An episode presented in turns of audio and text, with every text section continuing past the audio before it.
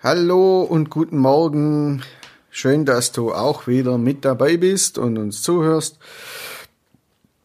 Heute in dieser Episode möchte ich dir Colms Gallien vorstellen. Colms Gallien ist einer unserer Gastgeber auf unserer Fotoreise und zwar in Nordirland.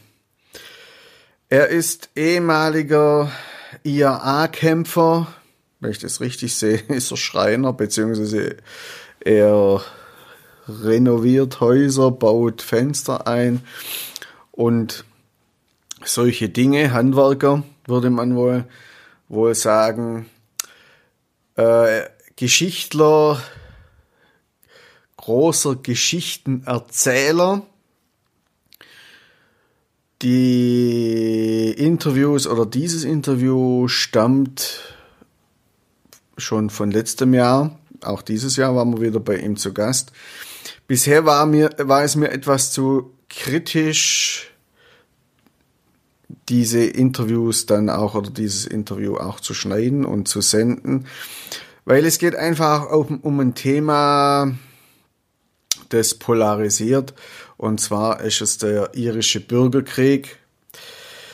Äh, vor allem in Nordirland ist da immer noch sehr viel, äh, ich will es nicht sagen im Argen, aber da ist immer noch sehr viel verstecktes Konfliktpotenzial vorhanden. Und deshalb äh, haben wir uns da relativ viel Zeit gelassen oder habe ich mir relativ viel Zeit gelassen, diese Episode jetzt auch fertigzustellen. Zunächst einmal wird sich Colm vorstellen, wer er ist und was er so macht und wo er herkommt, aber auch einiges erzählen über Gälisch, über die Geschichte Irlands, aber auch über seine Zeit im Gefängnis zusammen mit Bobby Sands. Bobby Sands war auch wenn du dich noch nicht so auskennst mit Irland und dem Irland-Konflikt, es war einer der Führer des Hungerstreiks im Gefängnis, der letztendlich dann auch dazu geführt hat, beziehungsweise die englische Regierung dazu gebracht hat, äh, einzulenken. Also viele Jahre Anschläge, blutige Anschläge, die haben nicht so viel bewirkt wie der Hungerstreik dann anschließend in einem Gefängnis, in dem Colm zusammen mit Bobby Sands ähm, inhaftiert war.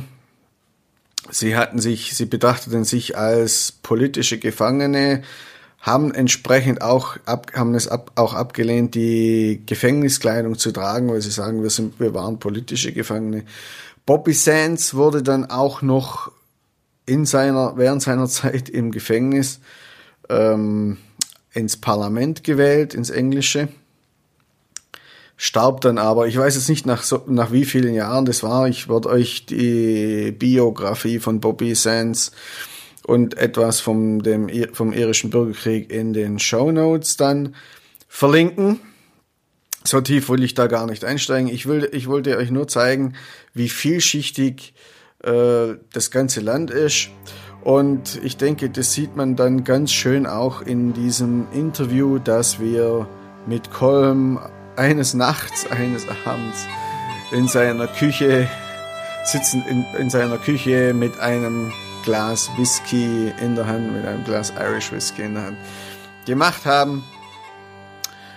Ja, wenn du Lust hast, dann äh, lerne ihn doch einfach mal kennen, unseren Colm. Komm mit zu unserer Fotoreise im Frühjahr nach Irland. Dann werden wir nämlich bei ihm sein und ich kann dir eins versprechen, er hat jede Menge Geschichten für uns parat. Also, ich übergebe jetzt an Fee und Kolm.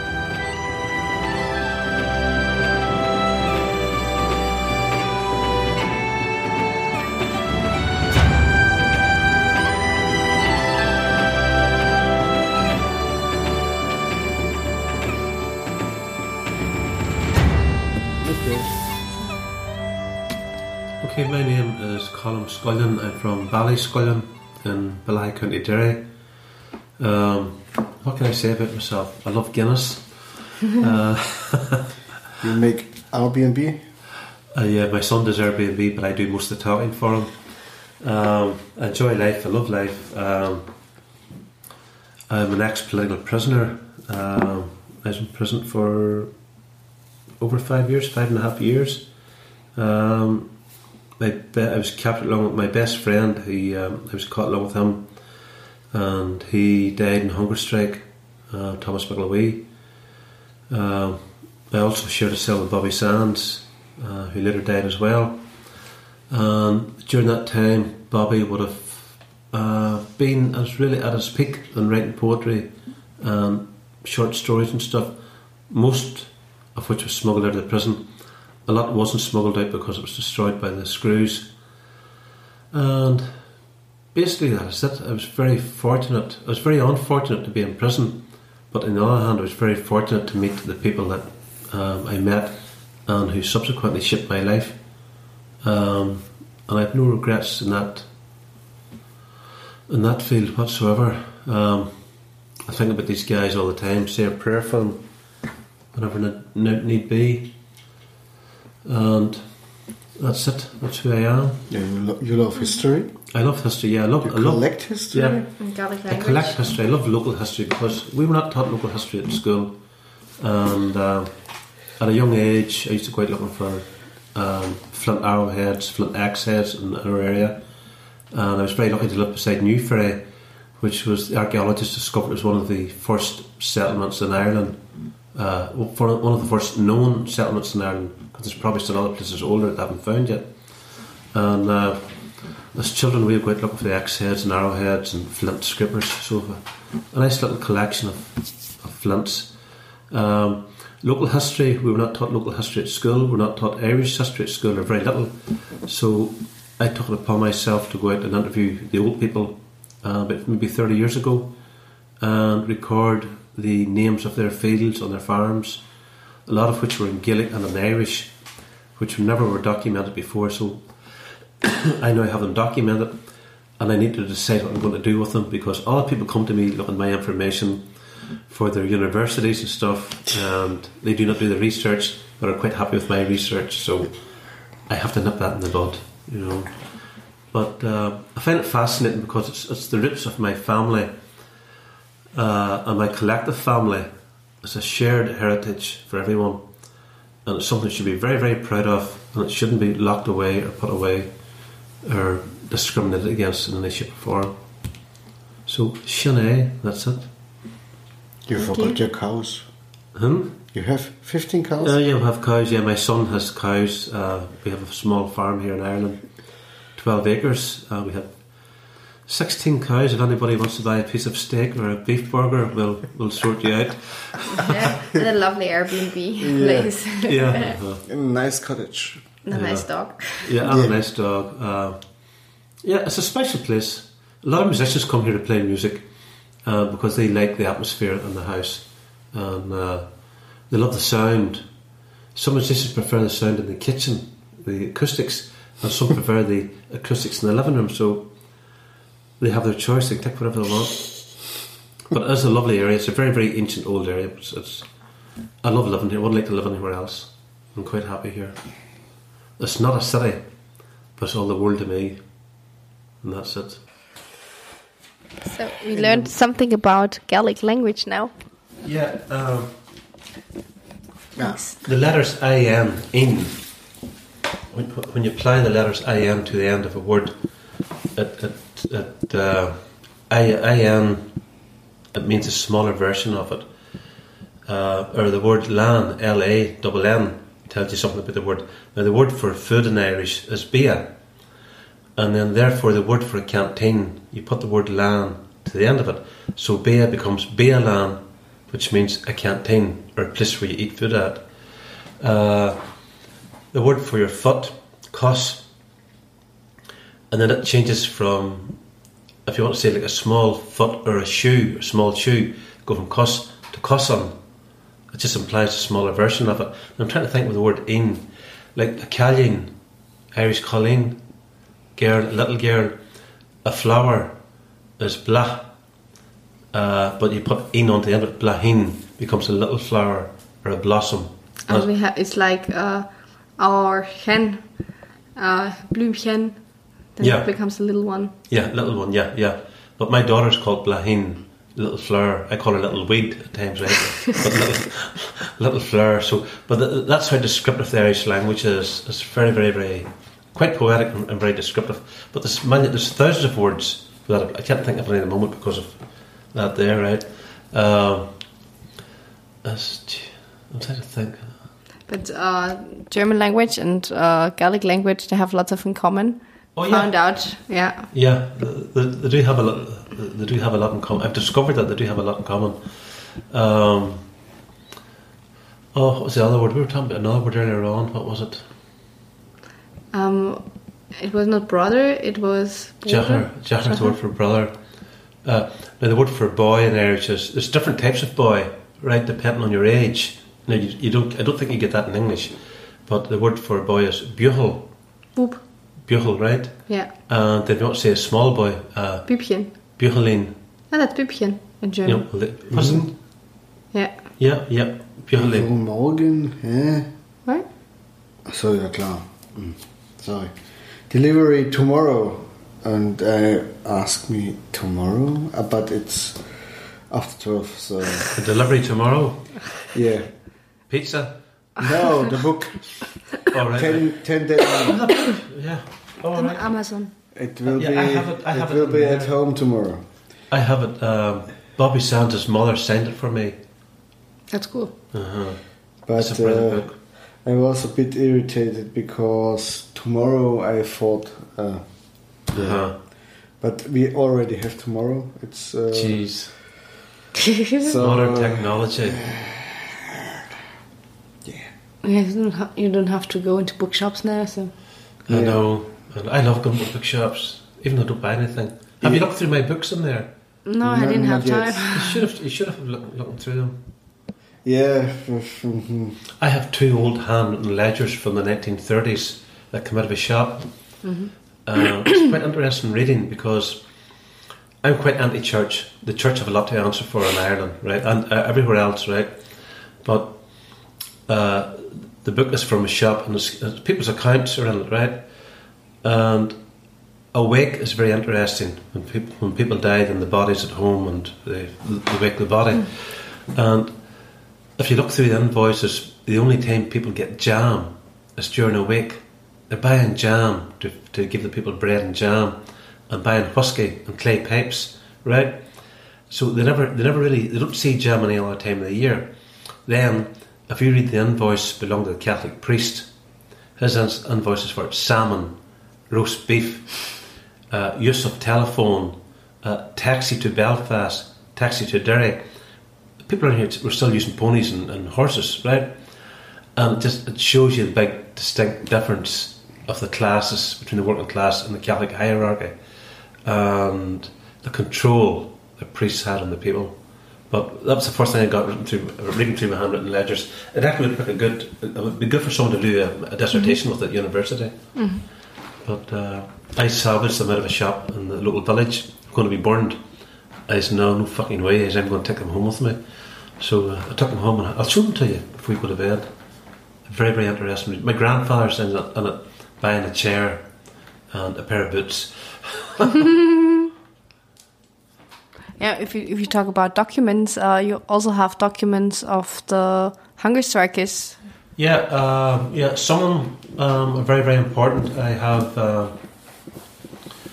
there's a letter um, from Cardinal Ó Fiaich, and he was the head of the Catholic Church in Ireland.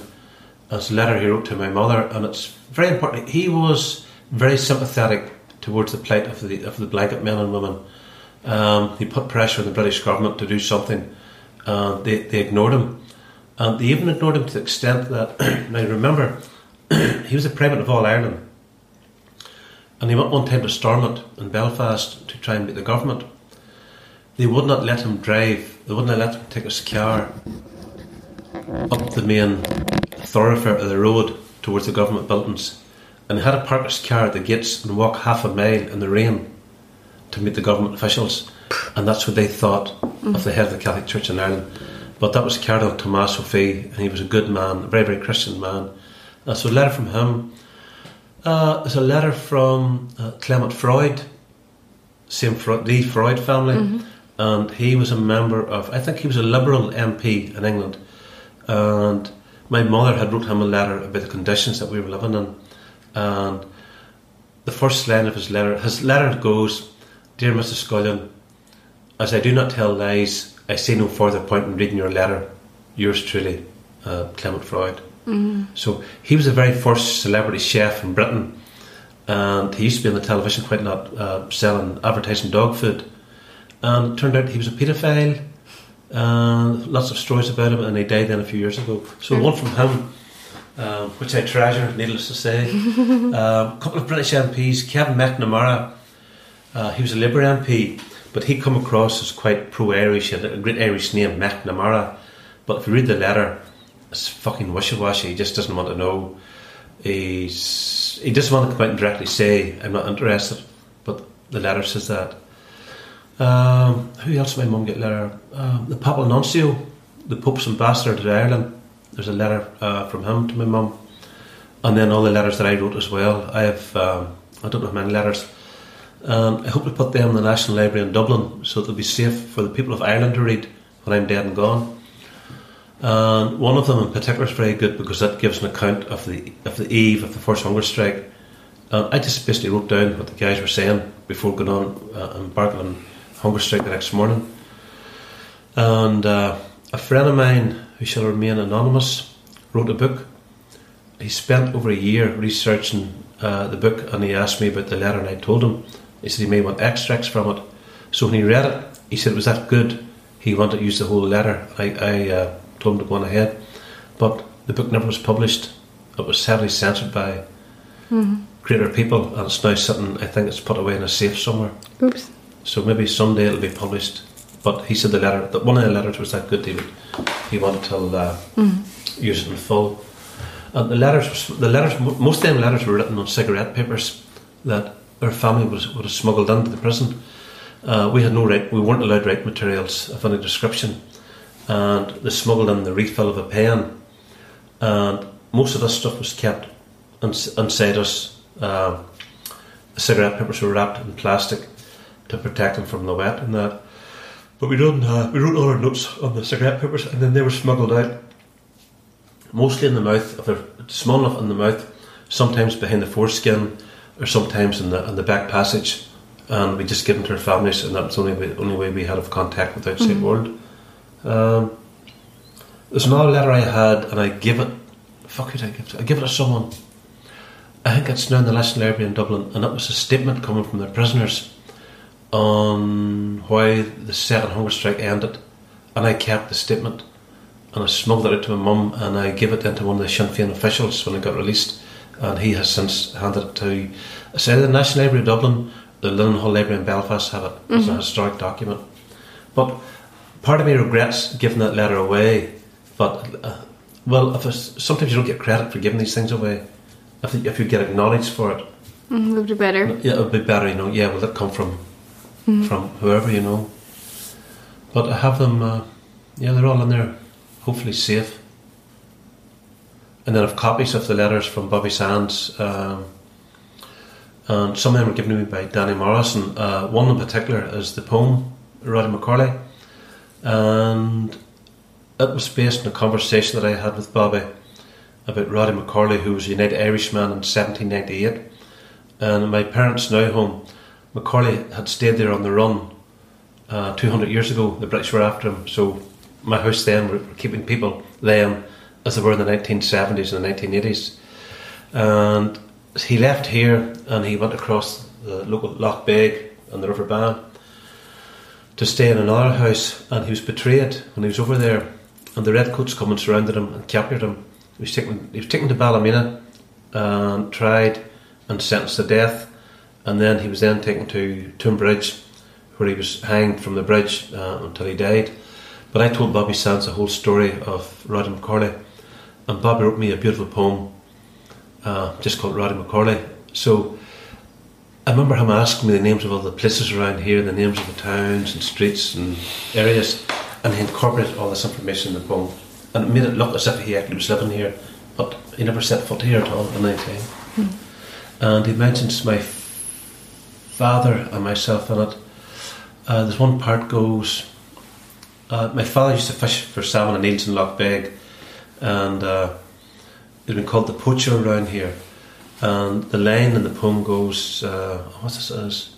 Twas at Cross Keys, twas at Cross Keys the pikes gleamed white neath the telling yellow moon, as a common folk, and there the poacher's son went out to meet their doom. And this was his way of thanking me for giving him the information on Roddy McCorley. Um, that's the way that's the way Bobby wrote. But a lot of people don't know this, but Bobby's poems are full of wee messages and different things are in the poems. But you have to know him, and you have to be in that environment at the time to know what he's writing about and understand what he was saying. And I should start writing them bloody things down before it's all lost, because I know, I know things that other people don't know. Mm. I just know things that other people don't know, and uh, I should write them down because I was with him when he was writing this, and he'd tell me, "Oh, that's what this means," you know. But Sin é, Mm. But you have other um, lyrics in your house too of your friend, the musician. yeah, Christy Moore, yeah, Christy Moore is probably the most famous folk singer in Ireland. Um, all his concerts are sold out everywhere, and we met. Uh, we met years ago um, in a local football club. He was playing, and I had a stall selling Sinn Féin stuff, books and papers. And uh, he came over to the stall, and we got talking. And he asked who I was, and I gave my name. But I told him that uh, I was a fan of, of Bobby Sands, and he couldn't believe it. So, cut long story short, he had no place to stay. So that night after the gig, he come and he stayed at my parents' house, the same house that all the IRA men were staying in, that 200 years prior, Roddy McCorley, the United Irishman, had stayed in. And Christy had stayed there that night. And uh, I'd given him the song, I'd given him a couple of songs that Bobby Sands had written then. So we become, we become great friends. And over the years, he'd always get in touch with me. I don't ring him, I give him his privacy, I let him get in contact with me. And but if he's playing in Belfast or Derry, and he would ring me to say, You're on the guest list, there's two tickets for you.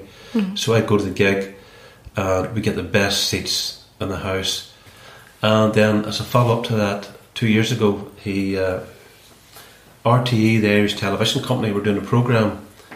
Uh, I think it was called The Journey or 50 Years on the Road. And it was about Christy Moore's life and the people who influenced him on his music on his, on his 50 years and he wanted part of it to be recorded in our, our house here. So when he come here, um, the television crew, I remember they told me I was only allowed 25 people in the house, and I, had, I had 31 on, I remember that, I had 31 on, and fuck, I made a lot of enemies.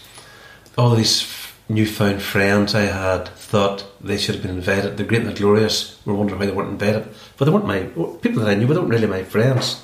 So, um, he come that night and uh, it was very very special because daddy was there and then father died a couple of months just after it. And he played for an hour and a half. And it was a mixed crowd. I had Protestant and Catholic both in at it. But Christy did play a lot of Republican stuff and the programme then uh, he went he went done my house and then he went till Glasgow and he played in Glasgow and he played in different places around Ireland so between the whole thing RTE selected pieces out of it and then they produced this, this show I'll try and get the, the DVD of it. Um, but that night he was here, I asked him, I said, Will you write me out the boy from Tamlaghtduff? And Tamlaghtduff was the town land where Francis Hughes was born. And he was the boy from Tamlaghtduff. It was a song Christy Moore wrote about Francis Hughes who died in hunger strike. So he wrote it all out for me in his own handwriting. And I've it hanging up on the wall. And as well, I have uh, one of his most famous songs is called North and South of the River and that was based on a conversation that the two of us had. And he wrote the lyrics, and Bono and the Edge from U2 they wrote the the tune to it, and U2 also recorded it, Mm-hmm. uh, North and South River. It's a very powerful song. So check that out, North and South River. And then at Christmas time, he sent me a Christmas present, and that was a picture of himself and the lyrics of a song and, autographed. So it's nice to have that little collection of stuff. And I, as well as that, I remember searching around the house and I found a couple of letters from him. And normally when I would get a letter from Christy Moore, I'd just tear it up and fucking throw it in the fire and burn it, right? I says, fuck, you know, these are worth, not worth money, but they're collectible to have. Uh, so now I have a little collection of letters and postcards from Christy Moore. Um, so he would send me an email, but I don't, I don't reply to him an email. I write him a letter, and then he'd, he'd send me a letter back again. I just don't like, I just don't like, Mhm. emails are very, they're, they're not uh, personal, and I just like getting the personal letters from Christy. But he did write me a lovely letter when Daddy died, a lovely letter, uh, this about my father and sympathy to the family. But now I have to get a hard drive and send it down like, and get the full concert. If I get it, I'll send I'll send it to you if I get it. Oh, cool. I'd love to, I'd love to get that and send it on to you. you know, it was a it was a good night. But that night of the concert in here, or the gig, whatever you want to call it, I knew I had to give him something. I had to give him something from Ballyscullion itself. And I went to the bog or the moss along with the dog, the wolfhound, and we got, we got a piece of bog oak and had it lovely seasoned, and I cut it in two with a saw. And I just set it here for months, looking at, wondering what I could, oh, what am I going to do here? It was putting me daft. And then I researched his name and discovered that the Moors, or O'Mora, as they call them, O'Mora, as they call themselves in Gaelic, they claim to be des- descended from an Irish uh, warrior called Conall Cernach. And Conall Cernach was supposed to have fought at the gates of Rome against the Romans, right? A lot of Irish warriors fought at Rome against the Romans, right? And but Conall Cernach, Kiernack itself means, I think it means Kiernack, a foot soldier. And it is now the present name Kearney in Ireland. It's quite a common name, Kearney, but Kearney comes from Kiernack. It's all the same name. Kearney is the plural of the singular. Kiernack is the singular. Anyway, but Conall Cernach was an Irish warrior whom the Moors claim they're descended from, which is probably nonsense, but they claim that anyway. And uh, I done my research into him, and there's loads of stories about Conall Cernach. I'll read it out for you. But one of the things is that he claimed, no, when he went to sleep at night, he had the head of a Connacht man by his knee. Connacht was in the west of Ireland. So he had the head of, head of a Connacht man by his knee. And his sword or his spear was made from a sea monster or a fish. So I got this piece of wood and I carved it and had this beautiful Irish warrior sleeping on the head of a Connacht man at his knee. And down his back, his hair turns into a sword and a sea monster, and then the hair flows all over it. And this was Conall Cernach. So on the reverse side of it, I had polished and had a little inscriber and inscribed into the story of Conall Cernach. But I also said on this piece of wood comes from Bally's it's seven, probably seven thousand year old piece of Irish bog oak from Ballyscullion, and it's a connection, the connection that we had all them years ago, uh, the stories that I had told him and the songs that I had given him, and then now he had a piece of Ballyscullion hanging in his own house, and I thought it was I thought it was nice, and he was delighted with it, but I also thought that he wouldn't. Um, he probably had a lot of these things in his house, but one of the guys in the television crew told me later on that he has it hanging pride of place in his home. So I'm very, very, very well pleased with that. And my granddaughter, she presented, she presented it to him. But it was a good, it was a, it was a great night. But oak is very difficult to scarf, isn't it? Sorry. Oak is very difficult to scarf, isn't it? Oh yeah, it's very, very difficult because oak is, uh, it's the way the grain runs in it, and um it's very dense, like marble. It's very, very. Your tools just do not hold the edge, and you need, you need uh, like Sheffield steel or you know, British steel or or sometimes Japanese. Japanese are very, very good steel. But a friend of mine who makes violins and, and fiddles, right? And he comes here to play. He's All Ireland champion, one of the best musicians in Ireland. He made me a box of tools, and I'll show I'll show you the tools. And this is to carve the bog oak. And he, the tools he made me, you cannot buy in a shop. They're just different shapes and different for the different curves and bends. But I used to spend the winter time in here. I had a little, had a little lamp in that corner. I had a sandbag on top of that bench. And I put my bog oak there and a bit of music on the background and a glass of whiskey. I just go chip, chip, chip all night. And was, these lights were all out, but it was lovely. Was very, very, it was very relaxing. And not only was it relaxing, it was very, very spiritual to think that wood, that tree was grown maybe when the Celts were coming here. Um, what that tree witnessed was the history of Ireland, and then I was getting that piece of wood and I was doing something else with it. uh, always connected with the history of Ireland. But to me, the bog oak is very, very, very special. It's very special, and it's irreplaceable. It can't be replaced again once it's done. Unique. Once it's gone, it's gone. You know, there's, there's no coming back. But I have a few ideas now at the moment. That's where that stuff's sitting there. They're they're lying there probably two, three years or something there. This house was coming down with wood everywhere. I had to take it out and put it outside. Um, I have a few ideas for what I want to do uh, with the bog oak. Um, but it's all they're unique for the individual. I've never charged anyone for anything. I've never taken money for a bog oak, and I've made them for my friends. They wanted. Now, one piece I had, the piece in there um, with Ireland on it, the, the woman playing the harp, is offered five hundred pound for it, What? and I wouldn't sell it because I loved it too much. I wouldn't sell it, but sometimes I could be needing the five hundred pound, but still, I wouldn't sell it. No, No, no. I wouldn't sell it. Better Um, do Airbnb. It's better. Yeah, yeah. But no, I if people if I make one for someone and they appreciate it and they understand the story and the spiritualism from it, then I'm well paid. You know that's worth more than money. It's the same with my pictures.